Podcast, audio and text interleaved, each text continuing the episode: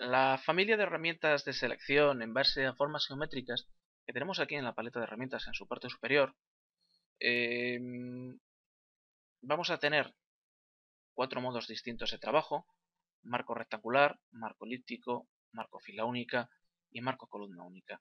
De estas cuatro, las más utilizadas o las que podrían tener mejor encaje dentro del trabajo de selección serán las dos primeras. Eh, vamos a seleccionar marco rectangular. Una vez que seleccionamos esta herramienta, vemos cómo se nos despliegan la configuración sobre la misma.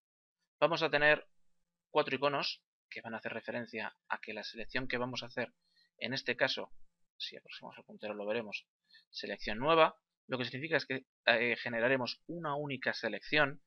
Cuando hacemos otra selección, la anterior desaparece. Luego tendremos la siguiente que será añadir a selección en la que vamos a poder generar una selección en base a múltiples selecciones. Luego vamos a tener una tercera modo de seleccionar que va a ser restar a la selección que como veis lo que voy haciendo cuando hago una selección es eh, quitársela a la selección que ya tenemos y luego tendremos un último sistema de selección que es en base a la intersección eh, formar intersección con la selección que más o menos lo que es la zona común entre las dos selecciones es lo que permanecerá. El siguiente parámetro a tener en cuenta es el llamado eh, desvanecimiento o como veis ahí suavizar los bordes de selección y que en versiones anteriores de Photoshop siempre se ha considerado o se ha denominado calado.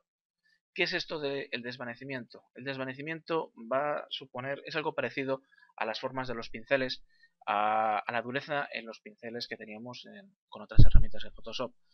No es ni más ni menos que eh, suavizar los bordes para que a la hora de realizar ajustes eh, esa transición entre la zona editada y la zona no editada no contraste demasiado, así eh, mejorando, mejorando su integración con el resto de la imagen sin que se note demasiado esos ajustes que hayamos realizado.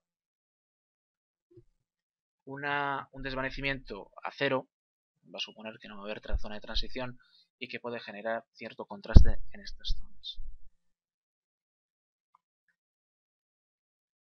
La herramienta eh, marco elíptico nos va a generar eh, selecciones forma de elipse.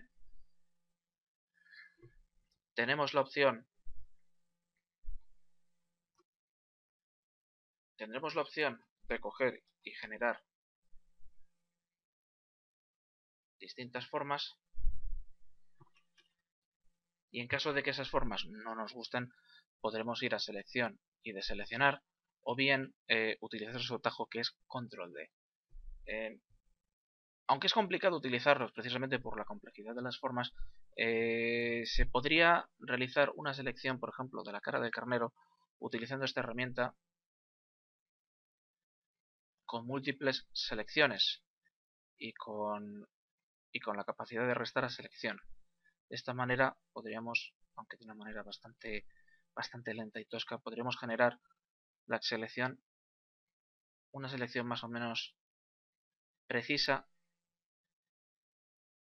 de lo que queremos, de lo que queremos hacer.